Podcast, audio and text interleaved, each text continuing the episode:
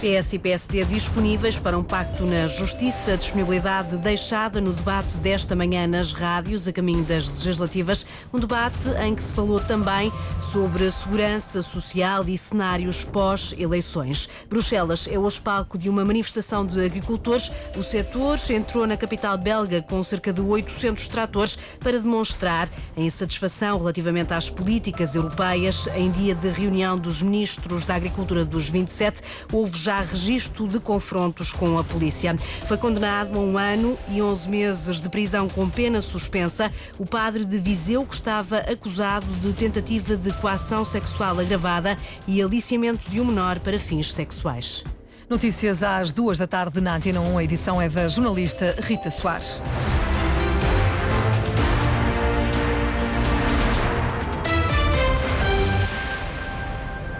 O PS e o PSD garantem que estão disponíveis para um pacto na Justiça no último debate entre os partidos com assento parlamentar transmitido esta manhã nas rádios. A Justiça foi precisamente um dos temas em destaque, com o líder da Aliança Democrática a fazer um balanço mais negativo do que positivo ao mandato da Procuradora-Geral da República, Lucília Gago. Avaliações à parte, Joana Carvalho Reis, a abertura para depois de 10 de março ser alcançado um consenso em matéria de justiça. São muitos os casos em que o Ministério Público vê conclusões contrariadas por juízes, lembra Luís Montenegro. E, por isso, o mandato de Lucília Gago não pode ter grande avaliação. Merece uma nota, enfim, mais negativa que positiva. O líder da Aliança Democrática insiste. O Ministério Público, é bom que se diga, não existe para acusar. O Ministério Público existe para investigar. E, desse ponto de vista, os últimos exemplos não têm sido bons para o Ministério Público. Pedro Nuno Santos é mais cauteloso na avaliação à Procuradora-Geral da República. Há um clima, neste momento, de dúvida, de, de desconfiança. Isso existe, quer dizer, não vale a pena nós negarmos. O secretário-geral socialista não quer fazer críticas diretas a Lucília Gago,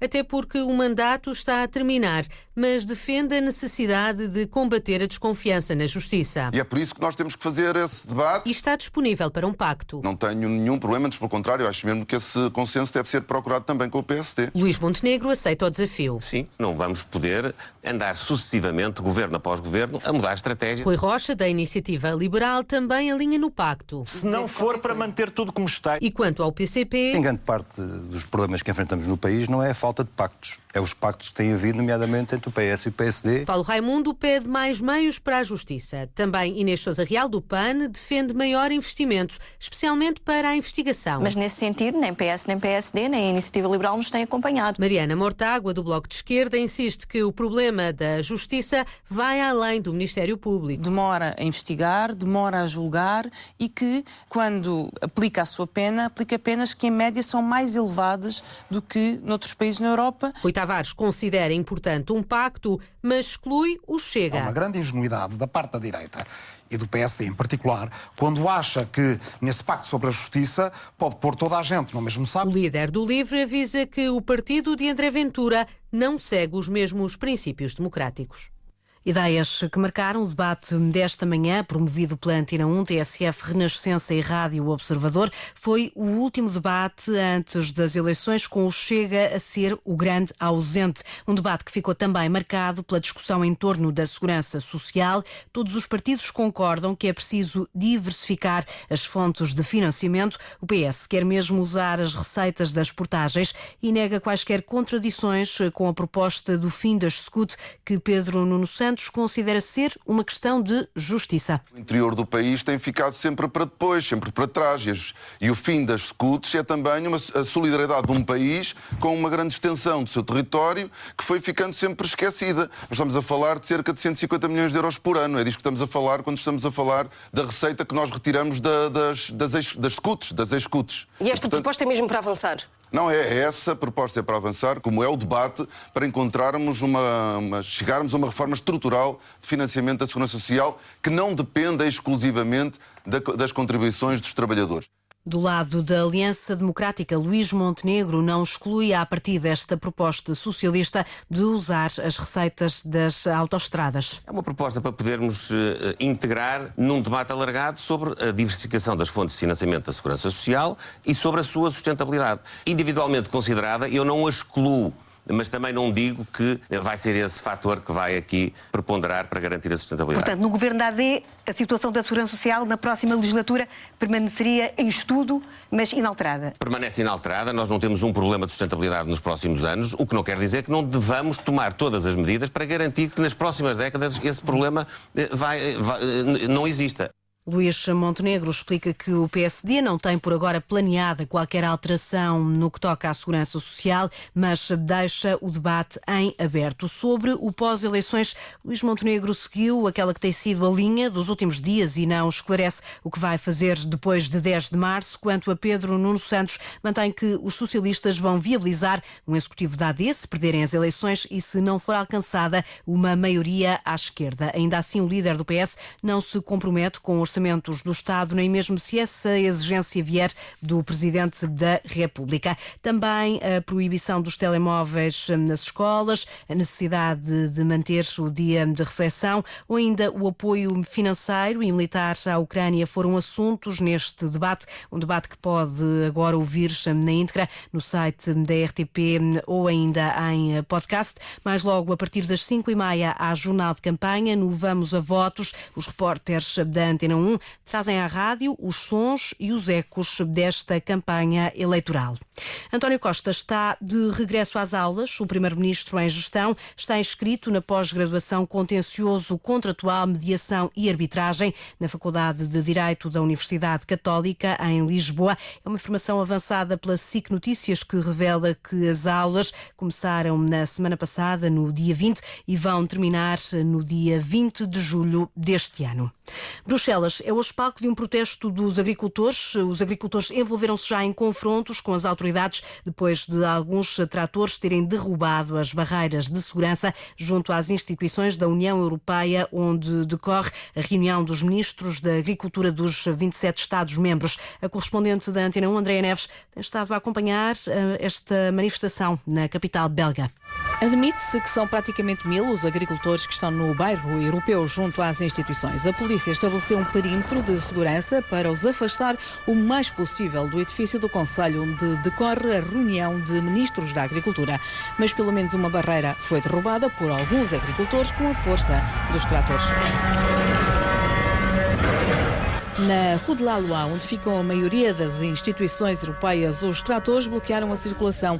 Queimam-se pneus. A polícia usa jatos de água para apagar um incêndio, mas logo começa outro um pouco à frente.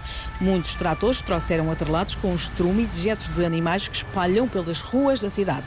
O secretário-geral da CAP, Luís Mira, marcou presença em Bruxelas e diz que é fundamental concretizar as medidas anunciadas pela Comissão. É uma boa intenção do Presidente da Comissão, mas agora precisam ser alterados os regulamentos. Hoje estes protestos são exatamente para que não se fique só nas intenções e que se concretizem rapidamente, imediatamente. A primeira é uma simplificação administrativa da política agrícola comum, já com aplicação imediata. A segunda tem a ver com uma flexibilização das medidas ambientais e a terceira com um maior controle nas fronteiras dos produtos que vêm de outros países e que não têm as mesmas exigências de produção. Os agricultores usam petardos e atiram objetos contra a polícia, que responde com canhões de água e gás lacrimogéneo.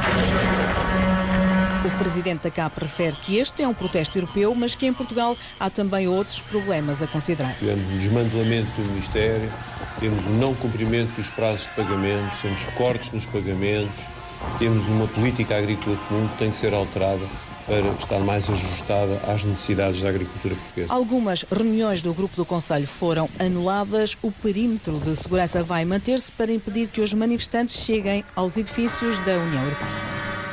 Protestos em Bruxelas, onde os ministros da Agricultura da União estão hoje reunidos. Também em Madrid há manifestações. Os agricultores têm-se queixado do excesso de burocracia para aceder aos apoios europeus, também do custo de vida e dos combustíveis e reclamam ainda a discrepância entre os preços pagos ao produtor e os preços pagos pelo consumidor final.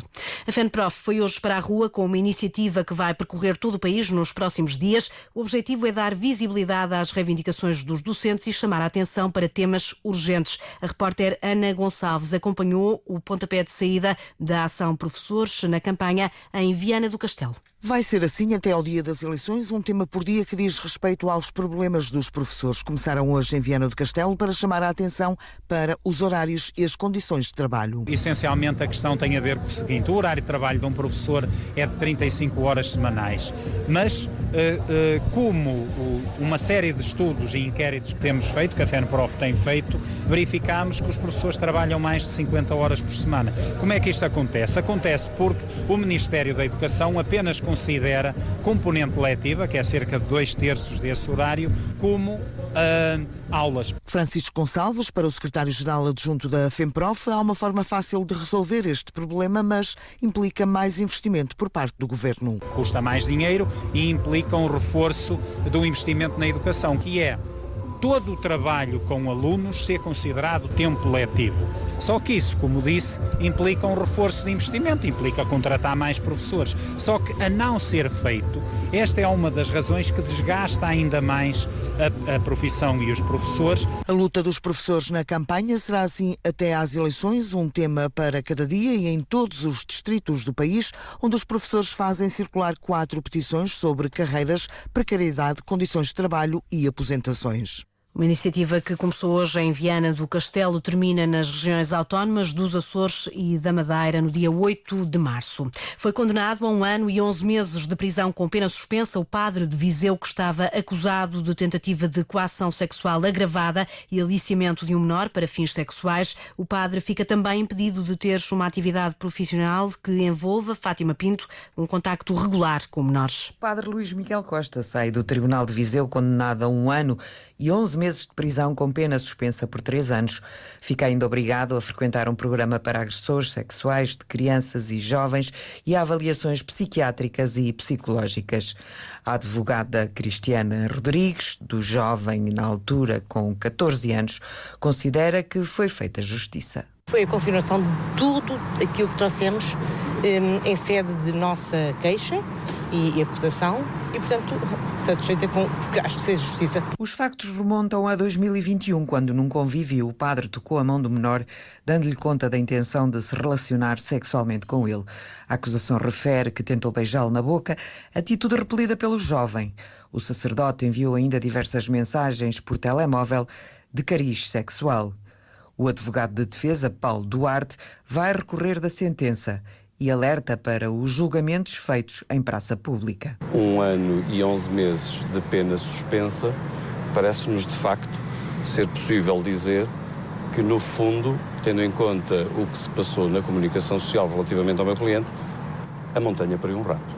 Nós respeitamos a sentença, respeitamos-las todas e vamos recorrer a elas. Mais uma vez alerto para os julgamentos feitos na praça pública, porque depois não correspondem àquilo que se passa efetivamente nos tribunais.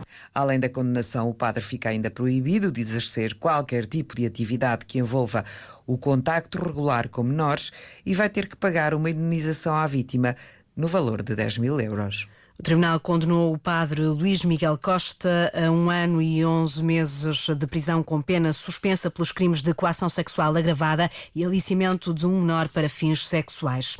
O Portal das Finanças está com alguns problemas na validação das faturas. Os contribuintes têm tido dificuldades em vários pontos do processo. Surge uma mensagem a dizer que, por motivos de ordem técnica, não é possível responder ao pedido com a menção de que deve ser feita nova tentativa mais tarde. As falhas surgem a poucas horas do fim do prazo para confirmar as faturas dos consumos realizados ao longo de 2023. São estas faturas que contam para as deduções à coleta do IRS sobre os rendimentos do ano passado. A Antena 1 já tentou contactar o Ministério das Finanças sem sucesso até ao momento. Rita Soares, edição das duas da tarde na Antena 1, simultâneo com a RDP Internacional, Antena 1 Madeira e Antena 1 Açores. Lembro que a informação está também em permanência em notícias.rtp.pt.